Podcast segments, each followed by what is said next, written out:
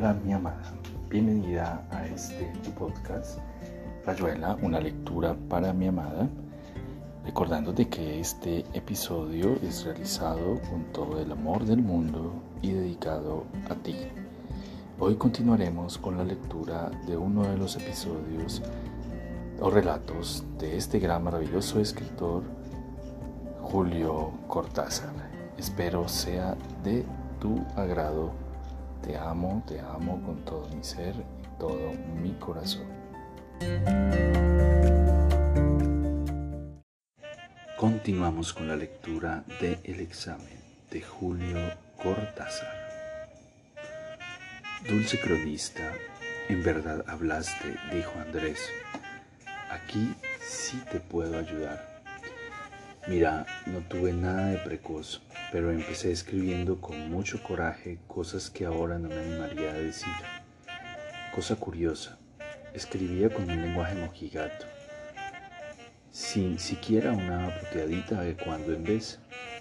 Todos se hablaban de tú y la acción era siempre anywhere out of Buenos Aires. Es increíble cómo se puede aspirar tanto a la universidad. Me aterraba la idea de hacer algo local. Pretendía que mis versos... Sí, Juancho, por ese entonces yo me rajaba unos sonetos feroces. Y mis cuentos fueran igualmente inteligibles en Uppsala que en Zárate.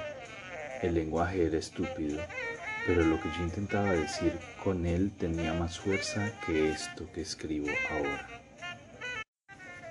Te equivocas de medio a medio, dijo Juan pero seguí, vamos a ver qué camino anduviste. Andrés fumaba resbalado en el banco, con la nuca en el respaldo. A veces, dijo, el vapuleado determinismo rebota contra las cuerdas y de vuelta te parte la cara de una piña. Mírame a mí, hasta los 25 años, fiebre creadora realmente notable. No te voy a decir que escribía mucho, materialmente hablando. Pulía y trabajaba mis cosas con cuidado, pero llené más páginas entonces que en todo el resto de mi vida, y cuando las releo me doy cuenta de que andaba por buen camino. Metía la pata, escribía montones de basura, pero hoy no me sería posible encontrar la fuerza para contar algunas cosas, o la gracia para dejarme hacer nacer un soneto como los de entonces. Además, me gustaba escribir, gozaba haciéndolo. Era el sufrimiento gozoso, como la picazón bien rascada. Sangra pero te gusta a la vez. ¿Y por qué se te acabó el chorro? dijo el cronista. Las influencias, los prejuicios disfrazados de experiencia, lo malo es que eran necesarios, lo malo es que eran buenos, y lo bueno es que a la larga resultaron malos. Mira, no es fácil explicarlo, pero te puedo dar una idea. Tuve un par de amigos que me querían mucho. Creo que por eso mismo no elogiaban casi nunca mis cosas y tendían a criticarlas con una sacrificada severidad.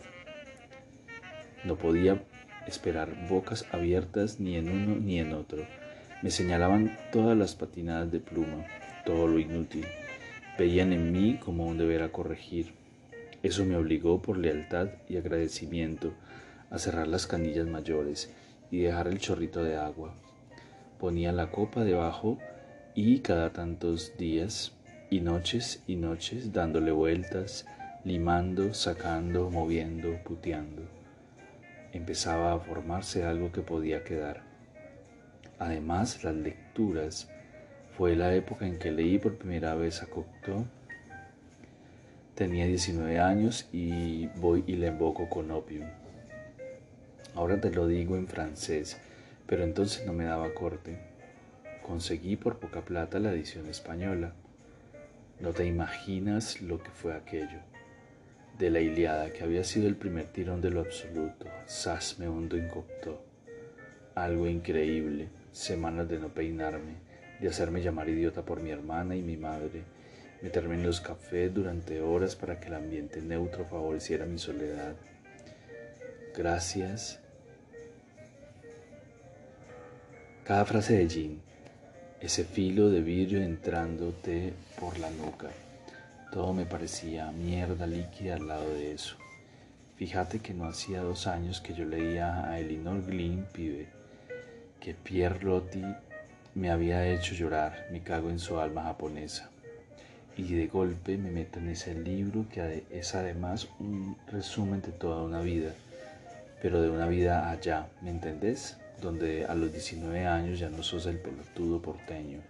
Me meto de cabeza y me encuentro con los dibujos, porque además estaba eso, que descubrí la plástica en esos dibujos. La última ingenuidad, la más hermosa. Ahora sé que no son para asombrarse tanto, pero esos bichos geométricos, esos marineros, esas locuras del opio. Mira, esas eran noches y noches de estarlos mirando y sufriendo, fumando mi pipa y mirándolos, estudiando y mirándolos, todo el tiempo cerca de ellos, una locura de crustáceo. Joder, dijo el cronista. Ahí tenés la severidad formal de ese libro su dificultad de comprensión, no tanto por lo que dice como por lo que lo alude a cosas que yo no conocía ni remotamente. Rilke, Víctor Hugo en serio, Mallarmé, Proust, el acorazado Potenkin, Chaplin, Blaise Cendrars, me reveló sin que yo me diera cuenta las dimensiones justas de la severidad. Empecé a tener miedo de escribir gratuitamente empecé a tirar los papelitos que garabateaban en la Plaza San Martín o en la Perla del Once. Entre los dos amigos que te dije y este libro me enfilaron derechito a Mayarmé. Quiero decirte a la actitud de Mayarmé. La cosa es que me fui secando por desconfianza y deseo de tocar lo absoluto. Me puse a hacer poemas herméticos, tanto que ahora mismo no conozco más que cuatro personas que hayan podido aguantar la primera media docena. Empecé a cultivar la circunstancia pura, escribir cuando encontraba una razón absolutamente necesaria. Así escribí un treno cuando se murió D'Annunzio, porque yo quería con delirio por contragolpe, ya ves, y porque a él en el fondo le pasaba lo mismo, solamente que escribía muy poco, pero con muchísimas palabras. ¿Y después? preguntó el cronista. Pero Andrés había cerrado los ojos y parecía dormir. Después empecé a escribir bien, dijo Juan, rozándole la frente con un dedo. En fin, Fíjate que Él, como todos nosotros, tiene el color de la luna. Está aquí, pero la luz le viene de tan lejos. Cocteau. Mi luz se llama a veces Novalis y a veces John Keats. Mi luz es el bosque de las Ardenas, un soneto de Sir Philip Sidney, una suite para clave de Purcell, un cuadrito de Braque. Y yo, dijo Clara desperezándose desvergonzadamente. Y vos, ratoncito, ay, cronista, solo los provincianos a veces, muy a veces se arman una pobre culturita autónoma. Fíjate que no digo autóctona porque, pero en fin, con gran preponderancia local. Hacen bien, cronista, ¿a vos te parece que hacen bien? Te contradecís, opinó el cronista. Es posible especializarse en lo local pero una cultura es por definición ecuménica. Debo traducir mis términos. Debo traducir mis términos. Solo en segunda etapa se puede valorar lo propio. Yo entiendo a Roberto Pairo porque me tengo leído mi Mérimée y mi Addison y Steele.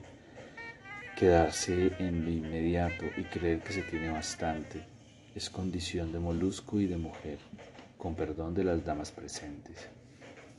Es tan triste, cronista, dijo Juan suspirando, es tan triste sentirse parásito. Un chico inglés es en cierto modo el soneto de Sydney, los parlamentos de Porcia. Un cockney es to London again, pero yo, que los quiero tanto, que los conozco tanto, yo soy este puñadito de poemas y novelas, no soy nada más que la cautiva, el gaucho retobado, el cascabel del halcón, Erdosain. Me parece mezquino quejarse así, dijo Clara enderezándose. No es propio de un hombre que pelea como vos para lograr la, poesía que le interesa. Todo muy bien, todo bien mirado, dijo Juan Amargo. Nada tiene de brillante pertenecer a la cultura pampeana por un maldito azar demográfico. En el fondo, ¿qué te importa a qué cultura perteneces si te has creado la tuya lo mismo que Andrés y otros tantos? ¿Te molesta la ignorancia y el desamparo de los otros, de esa gente de la Plaza de Mayo?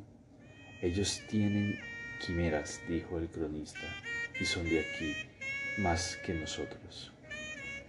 No me importan ellos, dijo Juan, me importan mis eh, roces con ellos, me importa que un tarado, que por ser un tarado es mi jefe en la oficina, se meta los dedos en el chaleco y diga que a Picasso habría que caparlo me jode que un ministro diga que el surrealismo es, pero ¿para qué seguir? ¿Para qué? Me jode no poder convivir. ¿Entendés? No poder convivir. Y esto ya no es un asunto de cultura intelectual, de Sibiraque o Matiz o los doce tonos o los géneros o la archimedusa. Esto es cosa de la piel y de la sangre. Te voy a decir una cosa horrible, cronista. Te voy a decir que cada vez que veo un pelo negro lacio, unos ojos alargados, una piel oscura, una tonada provinciana, me da asco. Y cada vez que veo un ejemplar de hortera porteño, me da asco. Y las caritas me dan asco. Y las catitas me dan asco. Y esos empleados inconfundibles, esos productos de ciudad con su hop y su elegancia de mierda y sus silbidos por la calle me dan asco. Bueno, ya entendemos, dijo Clara, no nos va a dejar ni a nosotros. No, dijo Juan, porque los que son como nosotros me dan lástima. Andrés escuchaba, cerraba los ojos. Qué pobres cosas pensó. Solo en las pasiones, en el barro elemental somos iguales a cualquiera. Donde se inicia la pareja, donde arden los valores, el ajuste delicado del hombre con su mundo, su estricta confrontación. Ahí nos perdemos. La pelusa se desprendió de entre las hojas húmedas del que la aprisionaban, dando un salto que la hizo caer en el pedregullo. La bota de un vigilante pisó a su lado, echándole, errándole por poco. Una brisa leve la agitó la hizo girar sobre sus mínimos tentáculos de hebras, polvo, ínfimos trozos de telas y de fibras. Al entrar en una columna de aire subió veloz hasta la última de las faroles de alumbrado. Anduvo de uno a otro, rozando los globos opalinos, opalinos. Después sus fuerzas declinaron y empezó a bajar. Con los ojos cerrados, Andrés escuchaba las voces de sus amigos. El cronista recordaba unos versos que Juan había escrito mucho tiempo atrás. Clara los sabía mejor y los dijo en un acento un poco cansado. Pero ¿dónde el cansancio parecía nacer de las palabras antes que de la voz? Quizá el poema ilustraba ya entonces con un lenguaje muy lujoso lo que Juan acaba de decir. Se puede vomitar en una palangana de lata o en un vaso de cebres, pensó amargamente Andrés. Cuánta elegancia, dijo Juan, rompiendo un silencio que duraba. Todo eso no está mal, pero esas marismas, esas caracolas, es muy hermoso, dijo Clara. Cada día les tenéis más miedo a las palabras. Aquí es bueno que alguien les tenga miedo, murmuró Andrés. Apoyo Juan. Pero corremos a riesgo de la indigencia si seguimos temiendo caer en pedantería. Parecería que cada vez nos vamos despojando más en el orden de la expresión, sin por eso ganar en esencialidad, muy al contrario. Si nos pusiéramos previamente de acuerdo sobre los términos de esta discusión encarnizada, sugirió el cronista, expresión por ejemplo, y cosas así. Pero Clara no quería perder el tiempo porque le gustaba el poema de Juan y encontraba que marismas y caracolas estaban muy bien. En todo sentido perdemos terreno, insistió. Nuestros abuelos llenaban de citas lo que escribían. Ahora se lo considera una cursilería.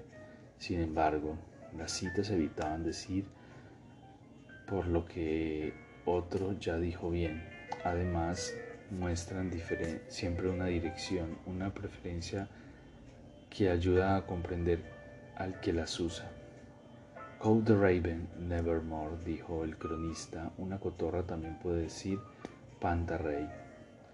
Y no por eso, no, por eso nos engañará, dijo Clara. El temor a citar, a buscar comparaciones de orden clásico, son formas de este rápido empobrecimiento.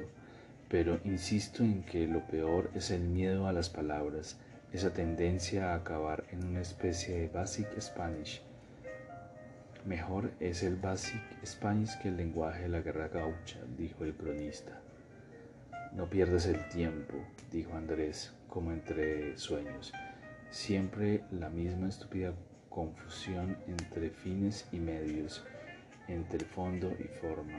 La guerra gaucha es coruscante porque está con bruscantemente, balconeame este adjetivo, este adverbio. Pensaba, lo cual lleva a esta sabia modulación. Dime cómo escribes y te diré qué escribes. Del coruscamiento a la coruscancia, vive. Lo que uno se cultiva con usted, decía el cronista mirando a Estela casi dormida en una punta del, bar, del banco. Ahora faltaría solamente una excursión por la música, un toquecito de pintura, dos chorros de psicoanálisis y después todos a casita que mañana hay que trabajar. Mañana, dijo Juan, hay que dar examen. Andrés se quitó la pelusa que le había caído en la boca. Sí, hablar cada vez menos, murmuró. Fuera, hablar cada vez más Juanillo, el poeta debe ser monótono. Sí, dijo Juan irónico, y a acabar con los monigotes de Hermann Hesse que se masturban cara al sol con su famoso. Curioso también, a mí me revienta el suizo, dijo Andrés, pero mira, es justo que le reconozcamos mucho de razón a Clara. El idioma de los argentinos solo es rico en las formas exclamativas, nuestra falsa agresividad resentida y en los restos que la transmisión oral va dejando de voz en voz en las provincias. Lo primero que asombra es la liquidación de adjetivos que hemos hecho. Cuando oís a una cocinera española describir una paella o una torta, te das, te das cuenta de que usa una adjetivación mucho más rica que uno de nosotros para caracterizar un libro o una experiencia importante. Es bueno que nos sustantivemos, de acuerdo, pero lo hacemos. No estoy seguro. El pudor del resentido se traduce en la polarización del epíteto. Así ha nacido ese increíble catálogo de qué animal, como tocó Debussy. Es un artista bestial Qué bruto el tipo. Qué talento tiene esta bestia. O la aparición de los adjetivos mágicos que funcionan en pequeños círculos a manera de comodines que reemplazan cómodamente toda una serie de palabras. Fabuloso es uno de ellos entre nosotros y antes de ese y todavía dura estuvo fenómeno. No creo que sean mecanismos específicos de Buenos Aires, dijo Juan, pero lo que decís es cierto, como siguen, como signo. Ahora me acuerdo, yo iba hace mucho tiempo de visita a una casa en Villa Urquiza y allí iba también un porteño de apellido catalán, al que le oí por primera vez eso que acabas de decir. El tipo consideraba muchas cosas como horribles. Eran las grandes, las que lo entusiasmaban. Una novela horrible, tiene que leerla hoy mismo. Yo iba a esa casita a ser feliz y a aprender la técnica de la traducción. Fueron unos años horribles, agregó en voz baja, sonriendo para sí. Si el estado de la lengua permite sospechar cómo anda el pueblo que la habla, dijo el cronista, entonces estamos jodidos. Lengua pastosa, amarillenta y seca. Gran necesidad de limonada roche. Aquí hay gente que por suerte no tiene pelos en la lengua, dijo Juan. Creo que yo soy uno y no me parece que Andrés le tenga miedo a expresarse de la manera más, mira, yo diría honesta, expresarse honestamente sin caer en la comodidad, porque en el fondo es eso, que joder, de un lenguaje sacerdotal a un trobar clus que ya no tiene sentido.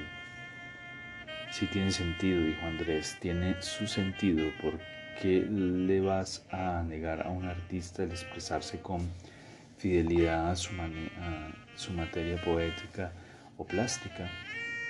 Me parece bien que hables de honestidad y que veas en nosotros dos por lo menos un esfuerzo hacia esa honestidad de expresión. Pero acepta también los otros planos, la posibilidad de un trobar clus tan válido como tu lenguaje inmediato y esencial. Andrés tiene razón, dijo Clara, lo que decide la cosa es que el lenguaje sea uno con su sentido y esto ocurre aquí pocas veces, pero los sentidos siguen siendo muchos y una cosa es un álamo con ruiseñores y otra una polenta con pajaritos. Lo importante es no llamarle ambrosía a la grapa, a la grapa y viceversa. Joder, dijo el cronista. Si decís eso mañana te corren a patadas por toda la facultad. Está bien, está muy bien, sonrió Andrés mirando a Clara como sorprendido. Claro que está muy bien, dijo Robert Al. Entendió que mejor que nadie la lección de Martín Fierro y peleó duro para conseguir y validar en esa unión del lenguaje con su sentido. Fue de los primeros en ver que lo argentino como lo nacional en cualquier parte rebasa los límites que impone el lenguaje culto, que vos llamas sacerdotal, y que solamente la poesía y la novela pueden contenerlo plenamente. Él era novelista y atropelló para el lado de la calle por donde corre la novela. Dejó pasar los taxis y se coló, dejó pasar los taxis y se coló en los tranvías. Juega guapo y que nadie se olvide de él. La cosa es más complicada, dijo Juan, revolviéndose en el banco.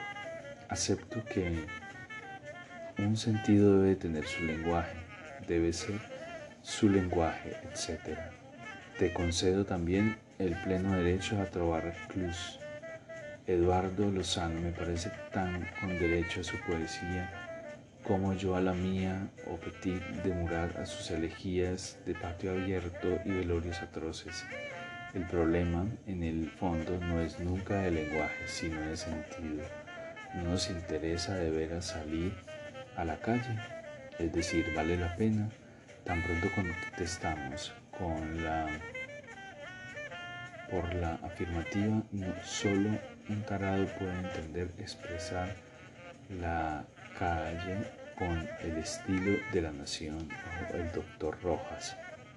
Ya decidido, el novelista inteligente no tiene más que un camino, el que mi mujer ha definido tan bonitamente, el lenguaje que es uno con su sentido. Pero hay otra pregunta, ¿qué es la calle? Representa, contiene más que el salón de Eduardo Will y los departamentos con vista al río de Eduardo Mallea. No hagas figuras, dijo Clara. Vos sabes bien que la calle es calle porque el que, que anda por ella es el hombre y que en el fondo de la calle da lo mismo que el salón, el departamento o un cálculo integral. Hasta ahora te seguíamos bien, pero si te dejas engañar por tus símbolos, ni vos te vas a entender. Ah, el hombre, dijo el economista. Esta niña acierta siempre. Seguro que acierta, dijo Andrés, Air Arl andaba por la calle del hombre y su novela es la novela del hombre en la calle, es decir, más suelto, Homo sapiens, menos personaje. Fíjate que el término personaje casi no cabe a estas criaturas de la novela de la calle. Y fíjate que el doctor Fulanon de tal lo llamamos injusticieramente un personaje. Sácale el jugo a, esas, a estas cositas, cronista de mi alma. Y aquí termina Rayuela, una lectura para mi amada. Espero eh, esta lectura haya sido de tu agrado. Recuerda que te amo, te amo con todo mi ser y todo mi corazón. Te amo.